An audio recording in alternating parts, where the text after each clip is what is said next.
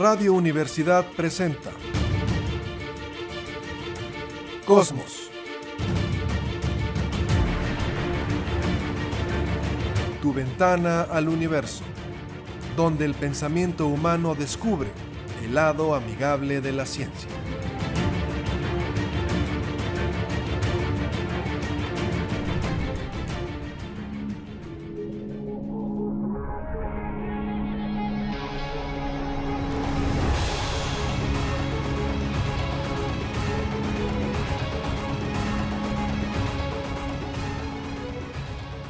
Tal? ¿Cómo está? Muy buenas tardes. Bienvenidos a Cosmos, tu ventana al universo, por supuesto, con muchísimo gusto en el 88.5 de frecuencia modulada en San Luis Potosí, Radio Universidad. Saludo esta tarde, Jessica del Rocío Pérez Mena, ¿cómo estás? Bien, muy bien, muchas gracias. Bonita tarde para todos. Pues una vez más aquí hablando del espacio y de todo lo que nos depara el futuro. Es que estuve buscando la CURP de Jessie entonces, el nombre completo, fecha de nacimiento. Todo surgió porque, según ella, no sabemos cuándo es su cumpleaños. Bueno. Ok. Le demostramos que sí. Capi, ¿cómo estás? Buenas tardes. ¿Qué tal? Un saludo para todos. Hay mucho que platicar de astronomía y de tantos temas científicos. Adelante. Bueno, pues hoy el tema es uno para los puristas que piden más temas lo entendemos, pero así es esto. Es decir, llega un tema, nos atropella y no podemos hablar de otra cosa. Es decir, tenemos que estar en esto. La gente nos lo está pidiendo. Estuvo en los medios de comunicación toda la semana. ¿Y qué hacemos? Pues un resumen de lo que estuvimos viendo. Si usted no tuvo tiempo de verlo, si lo vio no lo entendió mucho. ¿Qué fue lo que estuvimos viendo toda la semana? Quisiera hacer un breve contexto haciéndole preguntas a mis compañeros y de ahí poder ir desgranando la nota. Voy a ir dando la nota, le voy a ir haciendo preguntas, las participaciones de mis compañeros, pero bueno, qué fue lo que pasó en la semana. Para poderlo entender, empiezo primeramente con Antigo, Capi. ¿Qué es un telescopio espacial? ¿Cómo lo podrías definir brevemente y muy sencillo? Básicamente la óptica es muy parecida a cualquier telescopio porque tiene que colectar eh, eh, luz en un área muy grande de un espejo, de un lente, concentrarla y pues canalizarla a un ocular donde se estudia, se sacan imágenes, fotografías uh, en diferentes longitudes de onda. Eh, se puede hacer muchas cosas, pero el punto clave del telescopio espacial es que pues está fuera de la atmósfera y no tiene esta interferencia y la luz llega prístina desde donde salió, de estrellas, galaxias y lo que usted quiera. O sea, es poner un instrumento de observación fuera de todo el problema que nos genera en los fenómenos climatológicos de la Tierra. No vamos a tener lluvias, no va a haber lluvia, no va, o sea, agua, no va a haber, por supuesto, atmósfera que esté haciendo que, como lo comentábamos en el programa pasado, las estrellas titilen o puedan pegar un brinquito. Entonces es quitar todos estos problemas que tenemos desde la Tierra y poner el instrumento en el espacio. Jesse, lo hemos comentado, pero vale la pena recordarlo. La luz tiene varias, permítame decirlo así, categorías. Todo viaja a 300 mil kilómetros por segundo. Son ondas electromagnéticas, pero tienen distintas categorías. Los rayos gamma, con los que Bruce Banner se convierte en Hulk, los rayos X con los que le toman una radiografía, los infrarrojos con el que ve en esta película de Depredador, el malo de la película, puede ver a sus presas. las víboras también. Las víboras también. Las serpientes, claro, las serpientes que detectan el calor. La luz visible, por supuesto, ondas de radio con la que usted escucha este programa, microondas, las que tiene en el horno que tiene ahí con el que calienta eh, la leche o el agua. ¿Por qué de todas estas categorías, Jesse, se escoge un telescopio que esté fuera de la Tierra y que trabaje en este rango, el infrarrojo. ¿Por qué en ese rango de luz? Porque hay materiales que absorben esa clase de ondas, bueno, diferentes ondas dependiendo de, los objetos, y hay materiales que las absorben. Entonces, para que tengas una mm, capacidad de observación eh, la mejor posible, pues es por eso que se sacan los telescopios al espacio, donde no haya mucha interferencia para que todas estas ondas puedan llegar directas y sin problema. Eh, Capi, perdón. Sí, el, infrarrojo lo bueno que tiene es que atraviesa mucho del gas y polvo cósmico. Cuando una serpiente, una víbora está viendo un conejito o una ratita en infrarrojo, los, em, las brisnitas de pasto no las ve, o sea, pasan. Entonces la ve claramente. Puede estar ahí metida en el pasto de la serpiente, pero ve al conejito entero. Básicamente eso es eh, ver el infrarrojo, da la vuelta, por llamarle así. Es un ejemplo exagerado, pero se vale. Como que lo traspasa. Lo traspasa y, eh, traspasa las, los, las moléculas de, gas, de agua y el polvo cósmico. Y el, el césped, imagínense que es polvo cósmico y traspasa ese césped que nos está quitando cierta visión y puede detectar el objeto. Capi, brevemente, me haces caer siempre, brevemente, por favor. Si una serpiente uno le da una ratita, que es lo que comen los que tienen mascotas, que va a decir el Capi que no se debe tener una mascota de serpiente. es que no se debe tener una mascota de ese tipo porque... Pero bueno, quien las tiene o quien tiene un criadero. Si le das una serpiente muerta o si en el desierto una serpiente ve una ratita muerta, no se la come porque no la ve. Así brevemente. No la ve, puede olerla con su lengua. Okay, eh, cuando la serpiente sale, saca la lengua, mete lo que busca es en la lengua así bífida. Eh, por, eh, es como si tuviera dos, dos ah, narices olfativas. Entonces huele con la lengua, puede ser así, pero básicamente pues no la ve y no, la, no le hace nada. Bueno, entonces eh, ya dijimos, tenemos un telescopio allá arriba, es infrarrojo y todo el mundo está diciendo el telescopio espacial James Webb, el telescopio espacial James Webb. Capi, ¿por qué se llama así? ¿Por qué le pusieron telescopio espacial James Webb a este instrumento óptico? Sí, es en honor al director del proyecto Apolo, eh, este ingeniero, organizador, empresario, líder, no los que dicen líder aquí en lo de la publicidad, de, veras, Kennedy, el presidente John F. Kennedy, lo mete en un compromiso. Allá sí, cuando un presidente dice algo, lo tiene que cumplir. Entonces, eh, Kennedy eh, en un discurso dice, vamos a llegar a la luna en esta década y entonces eh, el que era director de la NASA dice, pues ¿cómo, no? Yo, ¿Cómo vamos a organizar esto? Llegar a la luna no son enchiladas. Y pues es muy interesante ver cómo un proyecto tan complejo, tan arriesgado, eh, lo divide en pequeños proyectos eh, encadenados y pues logra esta maravilla. Realmente es una obra empresarial un, ingeniero en todo lo que eh, implica ser ingeniero, además de todo lo que es exploración espacial, imagínense. Sí, yo creo que se merece esta, esta, este homenaje, porque sin él no creo que hubiera funcionado el proyecto Apolo, James Webb, eh, director, como se podría decir, administrador, el administrador de la NASA. El administrador de la NASA. El administrador de la NASA en esa época era el James Webb, esta persona, y bueno, por supuesto es importante, está el presidente Kennedy, nos acordamos del presidente de los astronautas, Centro Espacial eh, Kennedy, el Centro Espacial, eh, bueno, John, el presidente Johnson, y no nos acordamos del que coordinaba todos esos esfuerzos ya en el campo, no el que dice vamos a llegar a la luna, el que coordinó todos esos esfuerzos ya en el campo y concentró toda esa responsabilidad, era el administrador de la NASA en la época de los 60, responsable del proyecto Apolo James Webb. Y bueno, más que merecido ese homenaje. Y, él dijo, si alguien quiere mi chamba, ahí está. Claro, pues imagínate, ¿no? Si alguien quiere mi trabajo, con todo gusto, ¿no? Porque va a estar difícil, mm, me imagino que no durmió varias noches. Ok. Y rápidamente, el último contexto, Jesse, ¿qué es un lente gravitacional?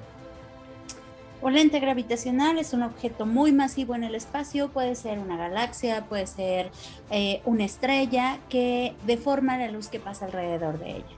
Es decir, si tenemos una estrella atrás de esa estrella o de esa galaxia y su luz viene viajando hacia donde nosotros estamos, como es un objeto muy masivo, va a deformar esa luz de ese objeto que está ahí atrás y lo vamos a ver como diferente, lo vamos a ver eh, distorsionado en diferentes imágenes. Puede ser una línea, puede ser varios puntos, lo vamos a ver desde otra dirección, lo vamos a ver incluso más cerca o más lejos.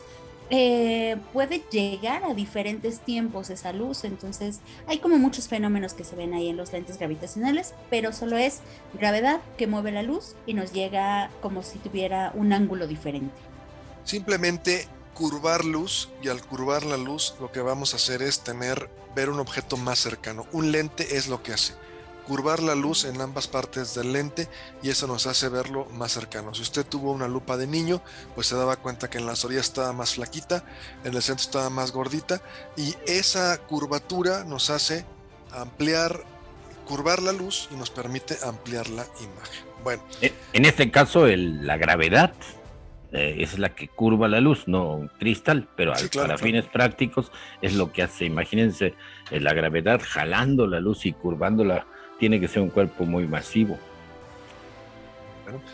¿Cuál es la nota entonces? ¿Qué fue lo que pasó esta semana? Ya lo sabe usted, pero vamos a ampliar, por supuesto, la eh, nota. El presidente de Estados Unidos, Joe Biden, hizo pública el lunes la primera imagen a todo color del telescopio espacial James Webb. Entonces, lanzamos este aparatito allá arriba y en lo que lo estuvimos calibrando, ordenando, viendo los sistemas. Meses, más o menos. Que todo esté en orden. Se toma ya la primera fotografía como tal y esta primera fotografía la da a conocer el presidente de los Estados Unidos en una especie de teleconferencia. ¿Qué dijo el presidente Biden? Estas imágenes van a recordar al mundo que Estados Unidos puede hacer grandes cosas y recordar al pueblo estadounidense, especialmente a nuestros niños, que no hay nada que esté más allá de nuestra capacidad. Bueno, si hubiera estado Trump en la Casa Blanca, no le hubiera dado, tanto interés. El presidente Trump no entendía de estas cosas. él decía que estas cosas de ciencia. ¿Por qué si, si se está calentando la Tierra, por qué hace más frío? Y ponía fotos ahí de Washington congelado y le explicaron por ahí como si fuera un niño, oiga, el efecto tetera, sí, hace más frío, es porque se está calentando el planeta. Entonces, no hubiera entendido nada. Biden es otra cosa, pero creo que comete un error porque el telescopio espacial James Webb es un esfuerzo conjunto de la Agencia Espacial Europea, la NASA y la Agencia Espacial Canadiense. Entonces, los políticos son eso, pero pudo haber dicho Biden en un contexto de una guerra en Ucrania, pudo haber dicho, y gracias a nuestros socios, amigos, que podemos lograr grandes cosas a nuestros amigos europeos y canadienses que siempre están con nosotros, apoyándonos. Por supuesto, enviándole un mensaje político al presidente Putin, pero creo que Biden se equivoca porque no es un esfuerzo nada más de la NASA, está metida la Agencia Espacial Europea y la Agencia Espacial Canadiense. Jesse, ¿tú cómo lo ves? Definitivamente no es un esfuerzo de la NASA, aunque lo quieran ver así. Eh, y simple y sencillamente, si mm, lo quiere ver como un esfuerzo de la NASA, pues que hubiera puesto todo el presupuesto. ¿Cuánto costó ese telescopio? Y por eso tuvieron que entrarle más países. 10 mil millones, creo. Un, un dineral, ¿no? Pero entonces, bueno. ¿Qué es lo que vimos en esta imagen? Si usted estuvo viendo la imagen, por supuesto, en los medios de comunicación, redes sociales, bueno, pues es, por supuesto, la primer imagen infrarroja más profunda y nítida del universo lejano tomada hasta la fecha. ¿Qué es, Capi? Tú ya viste la imagen. ¿Qué es lo que vemos en esta imagen? La gente que nos está escuchando y que ya vio en los medios de comunicación esta, esta postal impresionante del espacio, ¿qué es lo que están viendo ahí? Sí, están, em, se enfocó a la máxima potencia el telescopio a modo de prueba y se ve a una distancia de 13.200 años uh, luz, creo. 13.100. 13.100. Eh, pues a los confines del universo. Es eh, eh, más lejos ya no se puede. Lo interesante aquí es que en todas esas galaxias que salen, en principio, el primer, el primer punto es que hay muchísimas galaxias, más de las que podríamos pensar. Estamos rodeados de, eh, de, galaxias, hay más galaxias de las que deberían haber. Y además es muy interesante el que estas fotos llamadas del espacio profundo, a 13 mil años, eh, millones de años luz de distancia, también son 13 mil millones de años en el pasado.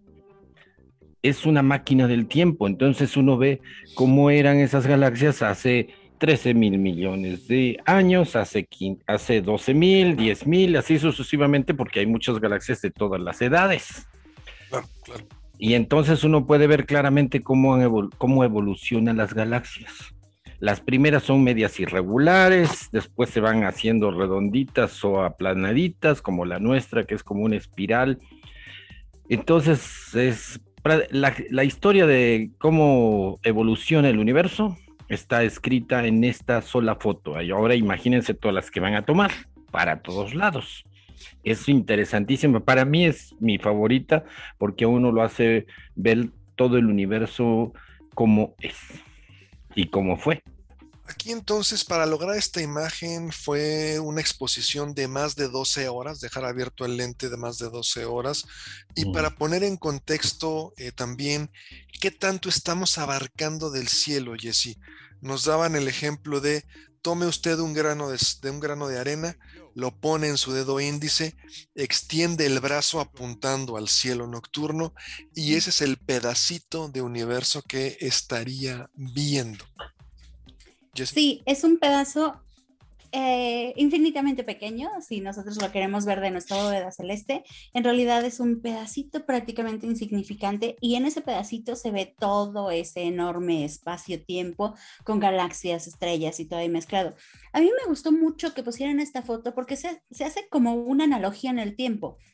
En su momento, el telescopio espacial Hubble sacó esta foto también impresionante de un montón de galaxias que la apuntaron a un lugar del espacio en donde aparentemente no se veía nada. Lo dejaron ahí, creo que esa foto fue una exposición de más o menos 20 horas. ¿Se acuerdan el nombre de la foto? Deep Space. Deep Field, el Deep Field. Campo profundo. Exacto.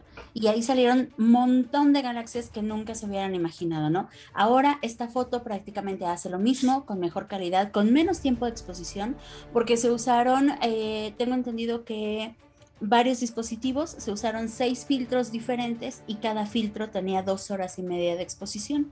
Entonces es por eso que se ven los colores ahí tan nítidos, tan bonito y prácticamente con dos horas y media de, exposición de cada uno de esos filtros se logró esta imagen impresionante de ese espacio tan chiquitito en el cielo. Entonces, si exploramos todo lo demás, vamos a encontrar un montón de cosas. Ahora, yo le pido a la gente que nos esté escuchando, cuando vea la fotografía, al centro se ve un punto muy brillante que parece como una piñata o una rosa de los vientos. son estrellas que estaban muy cercanas, que nos están ahí echando mosca. De nuestra galaxia de nuestra galaxia, se ven las otras galaxias y se ven objetos estirados. Eso es lo que hablábamos del lente gravitacional. Pasa la luz por objetos muy masivos y estiran, distorsionan esa imagen. Entonces... ven como líneas atravesadas. Como una línea atravesada, es lo que estamos viendo. Bill Nelson sí agradeció a los socios internacionales en el discurso. Él dijo, gracias al increíble equipo del Telescopio Espacial Webb y a los socios internacionales, la Agencia Espacial Europea y la Agencia Espacial Canadiense. O sea, el administrador de la NASA, pues fue más político que el presidente de Estados Unidos, porque pues él sí agradeció como científico y como político, porque también tiene mucho de política, ser administrador de la agencia espacial más mediática del mundo, pues él sí le agradeció a sus socios internacionales. Bueno, esto fue lo que pudimos ver. ¿Para qué nos va a servir este telescopio, Capi? La gente que nos escucha y se gasta este dineral, ¿qué es lo que nos va a permitir? ¿Qué es lo que va a ser diferente al Hubble? ¿Qué es lo que, con lo que nos va a sorprender este telescopio espacial y en las imágenes que nos van a seguir llegando y vamos a seguir viendo? Sí, a los directivos de la NASA les, eh, los, eh, les preguntan muchas veces qué, por qué tanto dinero ¿no? Mm, en la exploración espacial. Y él, la, la respuesta que más me gusta fue eh, uno de estos directivos dijo porque somos humanos. Nuestra vida, nuestra historia se ha basado en exploración. Somos curiosos de naturaleza, somos exploradores de naturaleza y vaya si hay preguntas que responder en el universo. Eh, no hay mayor exploración que del universo actualmente. Antes, pues si mm, un velero, una carabela cruzaba el océano, iba a encontrar islas o otro continente. Pero ahora imagínense con esto eh, lo que decías, de que van a enfocar a cualquier parte y van a encontrar cantidad de cosas, ¿no? Galaxias de todo tipo. Ah, también había encontrado galaxias quíntuples, ¿no? Ahorita platicaremos de esas imágenes, ¿sí? Y, lo, otra cosa muy interesante es el, eh, el análisis de las atmósferas de los exoplanetas. Han encontrado que, por ejemplo, en uno de estos exoplanetas, ya que hay cantidad de vapor de agua. Entonces el agua está por todas partes, hay planetas por todas partes y es lógico pensar que por ahí debe haber vida de todo tipo ahora sí científicamente eh, evaluada, ¿no? Eh, no solamente imaginación o leyendas o, historias de gente que, ve extraterrestres, ¿no? Sino sí aquí hay posibilidades reales de vida. Me quedan eh, tres minutos. Jesse, quisiera dejar una tarea y que nos puedas ayudar la gente que nos está escuchando y que ya vio esta imagen, la primera, ¿no? Donde aparece esta estrella rosa de los vientos, cruz, como le quiera llamar. Si intentamos, espero que podamos hacerlo todos, intentar buscar, vemos estos objetos que están arrastrados, estirados por la lente gravitacional, quiere decir que están siendo atraídos hacia un punto muy masivo de mucha gravedad. Ojalá la gente que nos está escuchando pueda ver la fotografía e intentar señalar dónde estaría ese punto hacia cual ciertas galaxias y objetos se están concentrando. Tú que viste la imagen, Jesse, ¿ya lo pudiste lograr? ¿Ya, ya ubicaste ese punto?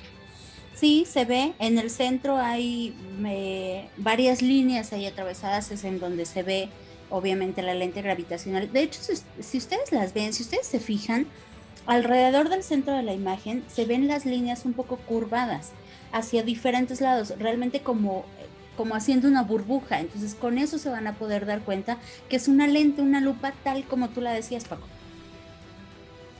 Bueno, pues entonces eh, el telescopio espacial James Webb. Vamos a ir a una pausa muy breve, aunque nos adelantemos un poquito para que no nos atropelle el corte. Y regresando, vamos a seguir platicando de esto las primeras imágenes del telescopio espacial más potente y más moderno hasta la fecha. Esperemos que nos toque ver otros muchos más. ¿Cuáles fueron las otras imágenes que este telescopio pudo dar a conocer? Y lo más importante, la opinión de ustedes y de mis compañeros. Jesse, antes de irnos a la pausa. Sí, y como notita, con lo que dice el CAP, ah, finalmente toda la exploración espacial nos ha dado avances tecnológicos, económicos, si lo queremos ver desde el punto de vista práctico, y existenciales. Entonces, ¿de qué vamos a obtener beneficios? Claro que los vamos a obtener. Después de, la pausa que hablemos de las imágenes, me quiero meter a esos temas. Vamos a llamarle que va a ser una especie de, ya dimos la nota, los datos técnicos, y pasemos a una cuestión podríamos decir filosófica o de opinión. ¿Qué pasa con estas imágenes? ¿Qué sienten cuando las ven? ¿Vamos a encontrar eh, cosas eh, más importantes?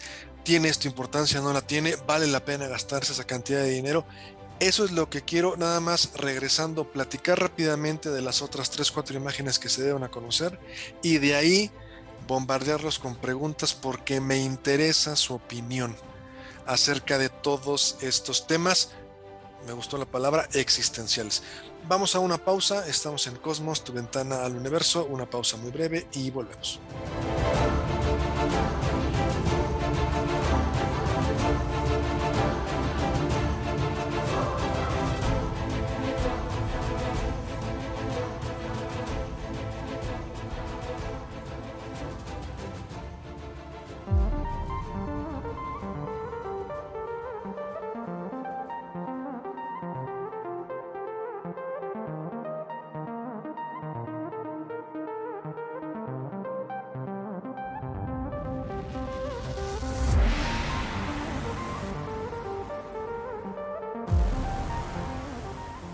Regresamos, estamos en Cosmos, tu ventana al eh, universo. Bueno, el primer bloque platicamos de la nota, la primer imagen que da a conocer el telescopio espacial James Webb, un telescopio infrarrojo.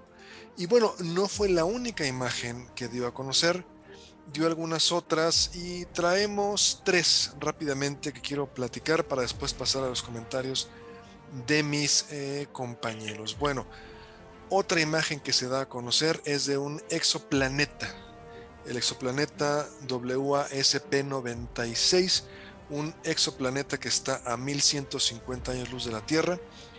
Y lo más importante es que el telescopio James Webb confirma que existe, a través de esta señal inconfundible, tendríamos la existencia de agua evidencia también de nubes y de bruma, un planeta que tiene la mitad de la masa de Júpiter y da una vuelta alrededor de su estrella en 3.5 días. Entonces, ahí tenemos un dato.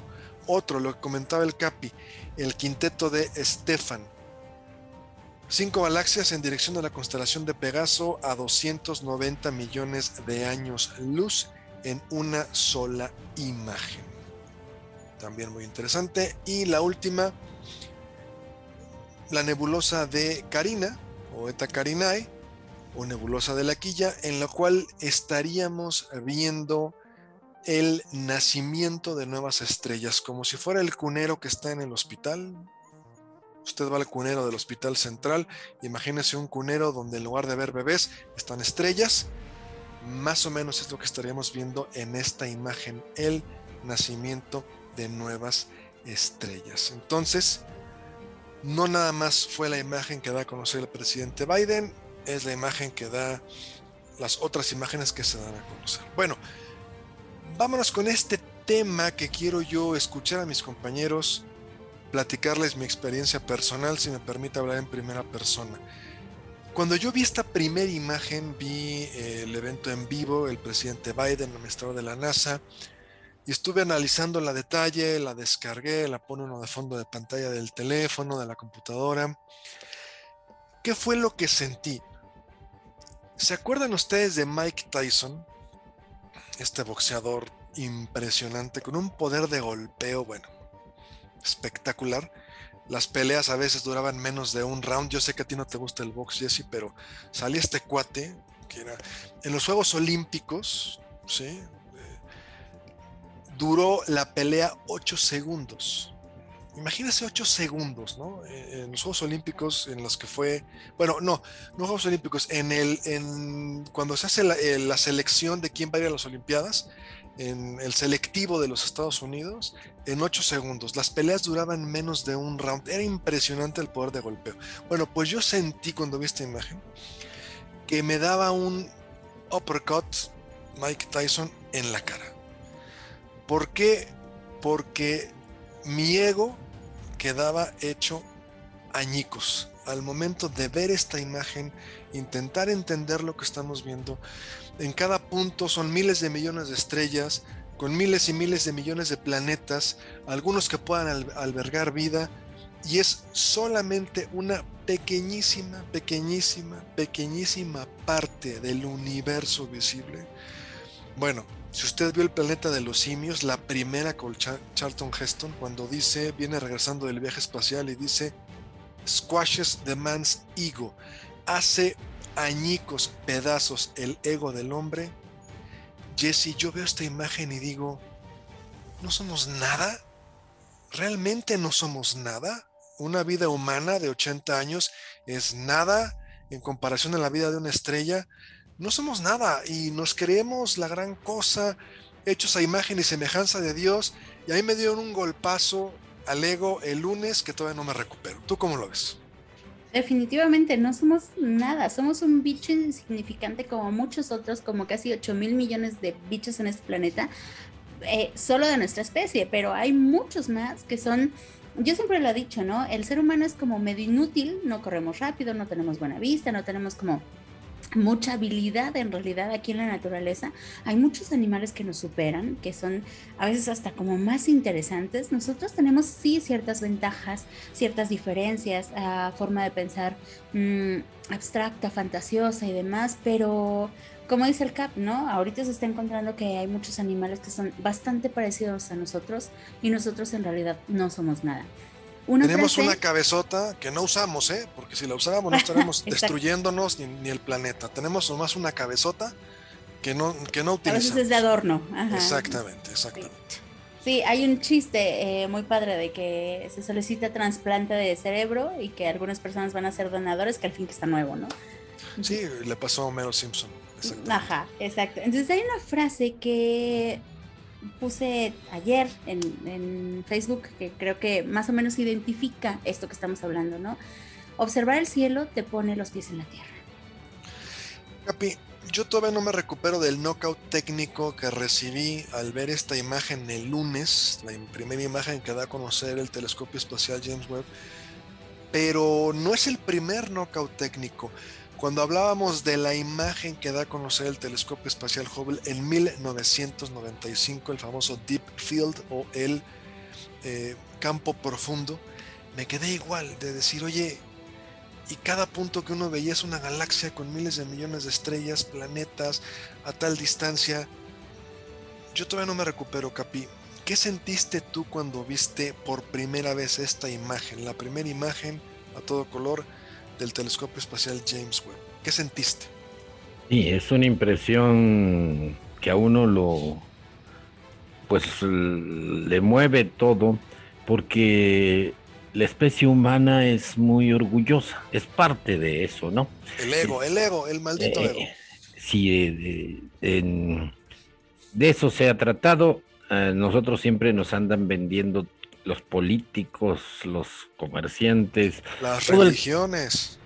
cualquier ideología que halaga y pone en el cielo al humano y le dice son la raza elegida, lo máximo del universo, el, humano, las, las sociedades se lo creen y aceptan lo que sea por ese halago tan hipócrita, ¿no?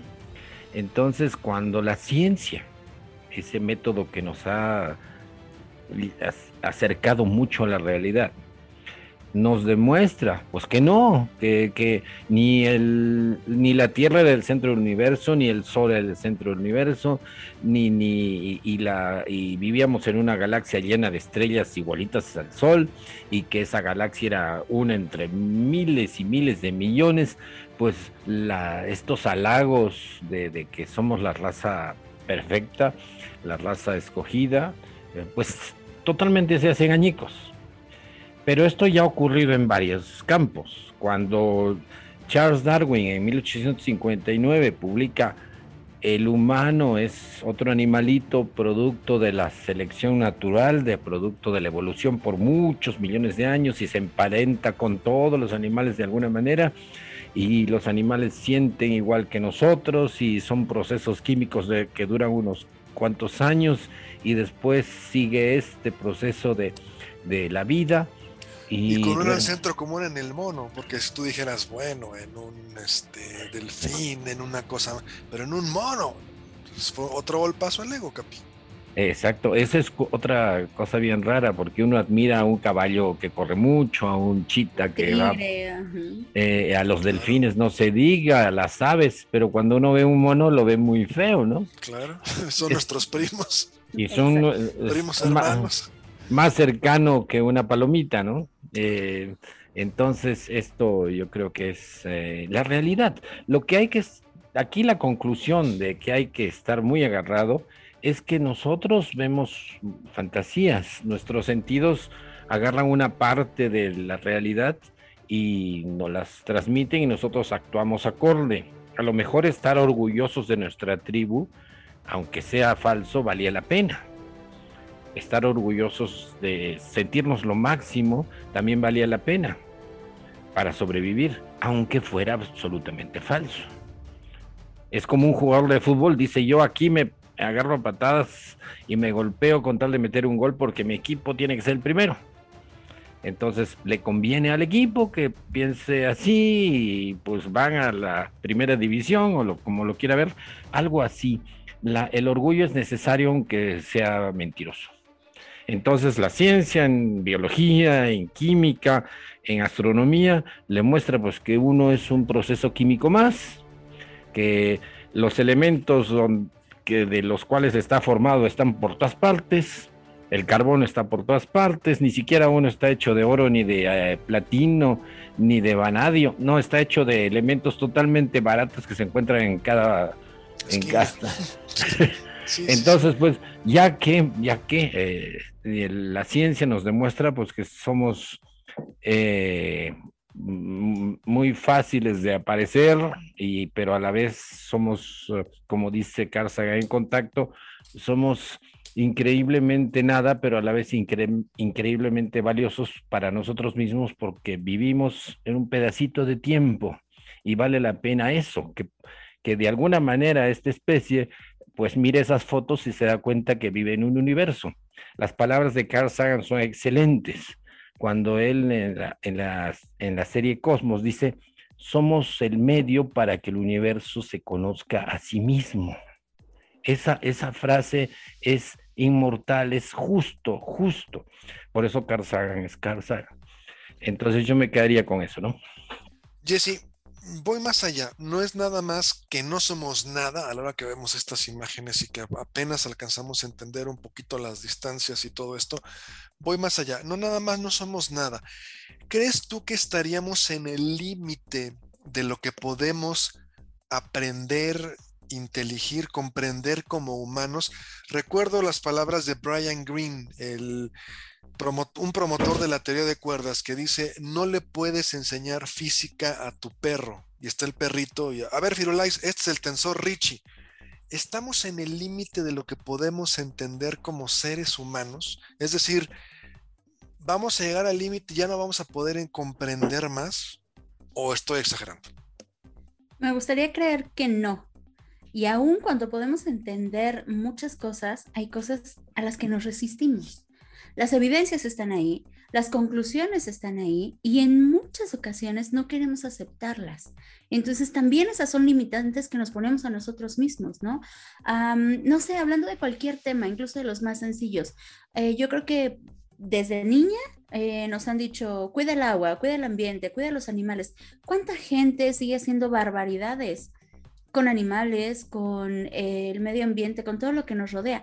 Las evidencias están ahí, toda la información que necesitamos está ahí y no la queremos entender. Entonces, ¿qué nos hace falta para entender todo esto que ya tenemos y que se supone que la capacidad mental que tiene el humano ahora nos da para entenderlo y aún así nos negamos? Entonces...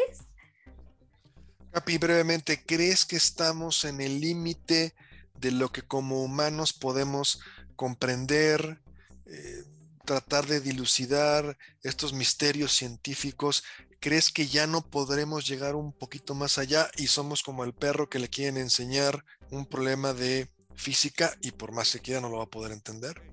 Sí, aquí hay dos aspectos muy interesantes. Una que, uno, que recordemos que somos evolucionados en la sabana africana, somos eh, primates que andaban en grupo, somos sociales y a la vez individuales, como cualquier grupo de primates, y ahí ocurrió esa evolución eh, que permitió que nuestro cerebro creciera entre tantas cosas. Y ese cerebro que vea colores, que, eh, que hace categorías, que, que, que, trata de organizar la realidad, como organizaría su tribu, eh, ese cerebro es el que está entendiendo el universo mediante modelos, mediante analogías y con tecnología, como el telescopio, está tratando de entender el universo y es un reto increíble. A ver si este cerebro de kilo y medio evolucionado en la sabana africana da para que tengamos un concepto general Mm, no muy profundo, no creo tampoco que pueda caber todo el universo en nuestro cerebro, pero que al menos eh, pasemos esa etapa de entendimiento y lleguemos a otras cosas que sean más allá de comprarse coches y de estar consumiendo y buscando dinero y cosas así. Porque lo que dice Jessica es cierto. Eh, si bien estamos al límite del conocimiento, estamos descubriendo cosas increíbles tanto con microscopios como con telescopios y con las computadoras. Por otro lado, es eso, nos comportamos como tontos. Eh, Yuval Harari dice, tenemos una sociedad de idiotas. Lo dice muchas veces en su libro, porque nos comportamos absolutamente como locos. Eh, la gente come en exceso, eh, comida que no le conviene, se muere, mm, vive una vida presionada, estresada, de valores falsos. Eh, las religiones y, y culturas ya no dan para este tiempo. Es una situación crítica. Y sin embargo, con todo ese conocimiento acumulado, maravilloso, no podemos ni siquiera organizarnos para que el agua nos, eh, nos dure, ¿no? Jesse, aquí tengo otra, otra, otra pregunta. Estamos hablando de las primeras imágenes del telescopio espacial James Webb, ahora sí ya filosofando un poco. A pesar de todo lo que vivimos como planeta, como raza humana, los grandes problemas que tenemos y las grandes estupideces que hacemos como raza humana, a pesar de eso, ¿consideras que es una muy buena época para vivir por los avances tecnológicos, científicos, porque descubrimos el, comprobamos el bosón de Higgs, porque tenemos un colisionador de hadrones, porque tenemos un telescopio en el espacio. ¿Consideras que a pesar de todo es una muy buena época para vivir o no? A pesar de todo, nunca hemos estado mejor como humanidad. Hablando de humanos, la pobreza extrema que tenemos ahora no se compara con la que había hace 100 años, hace 500 años. La calidad de vida que tenemos no se compara en nada con la que teníamos entonces. Entonces, claro, todo ha mejorado. La tecnología, la ciencia, em, la medicina, la economía, absolutamente todo lo que tenemos ha mejorado.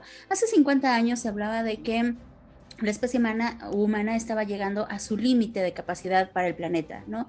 Actualmente, para alimentar a la especie humana necesitaríamos tener dos planetas Tierra y medio. Si lo hiciéramos eh, de manera natural, es decir, eh, cosecha, agricultura, ganadería, si hiciéramos las mismas técnicas que reproducíamos hace 200 años, ya nos hubiéramos muerto. Gracias a la ciencia, a la tecnología, a todos los avances que tenemos, se puede producir alimento para todos. Mucho de ese alimento se desperdicia, mucho de ese alimento no llega a donde debería llegar. Entonces sí hay pobreza, sí hay eh, hambre, pero nunca habíamos estado mejor que como lo estamos ahora, a pesar de todo. Capi, brevemente, por favor. Sí, es cierto eso. Mucho más gente muere actualmente de diabetes que por alguna otra enfermedad. Y esta enfermedad se la, se la busca el humano solo, ¿no?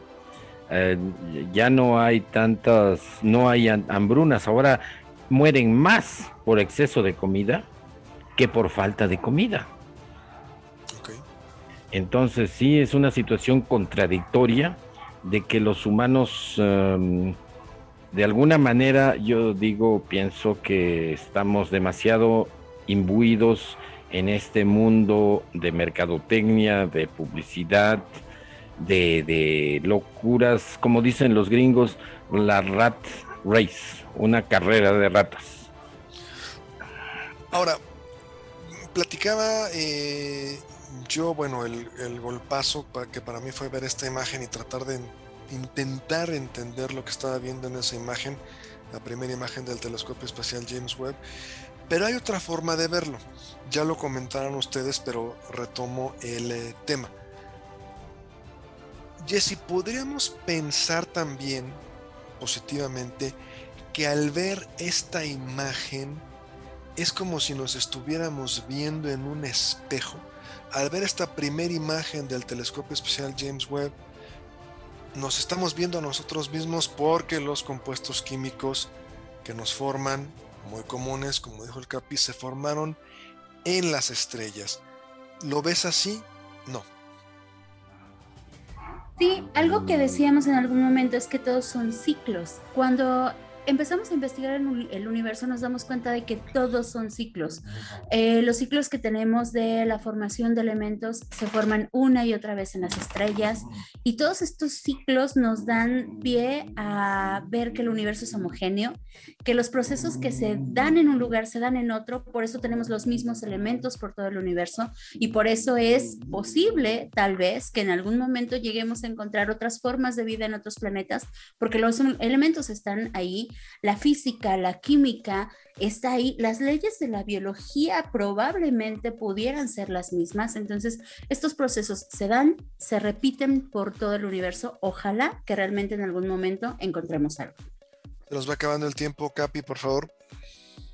Sí, eh, yo creo que uno de los, ah, comentando sobre lo que tú dices, yo creo que cada vez que uno enfrenta una realidad profunda, eh, impacta definitivamente y tiene que haber un cambio en la persona.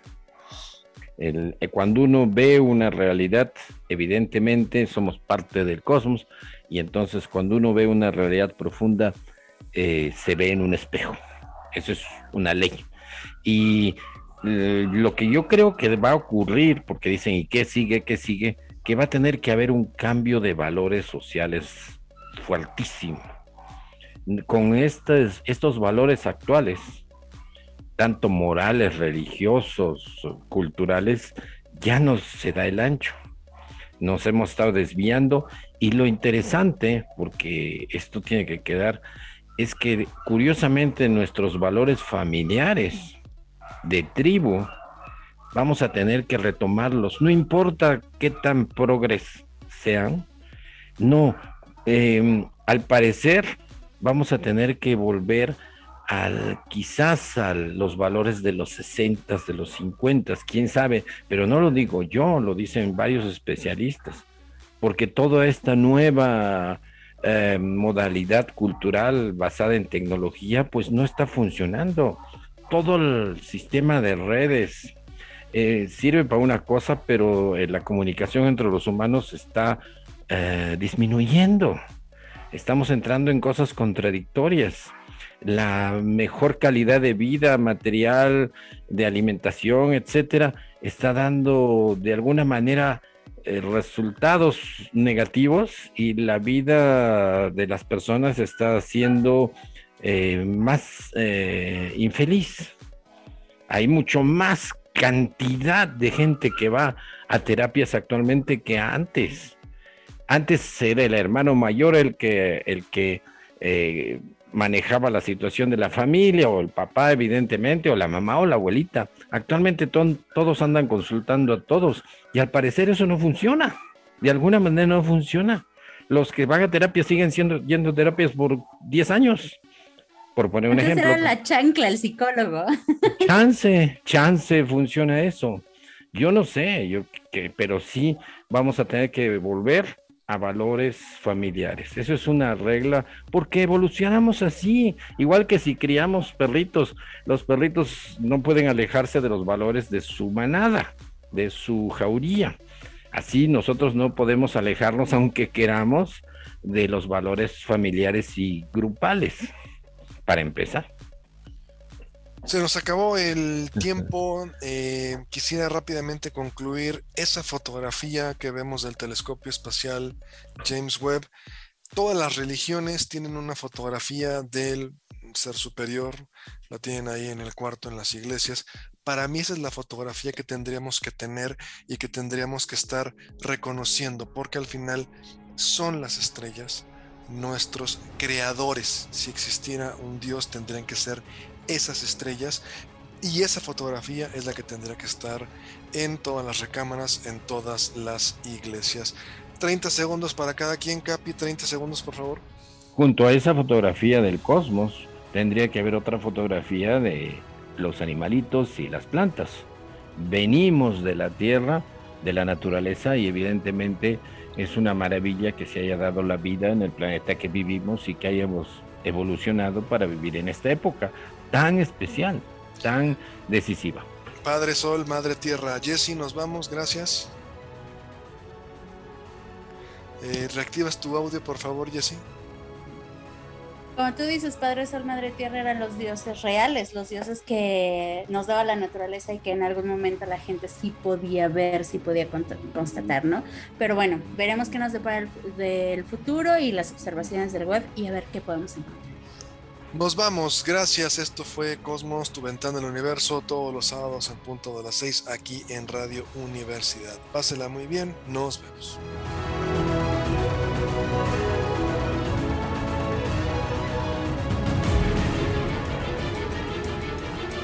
Radio Universidad presentó Cosmos.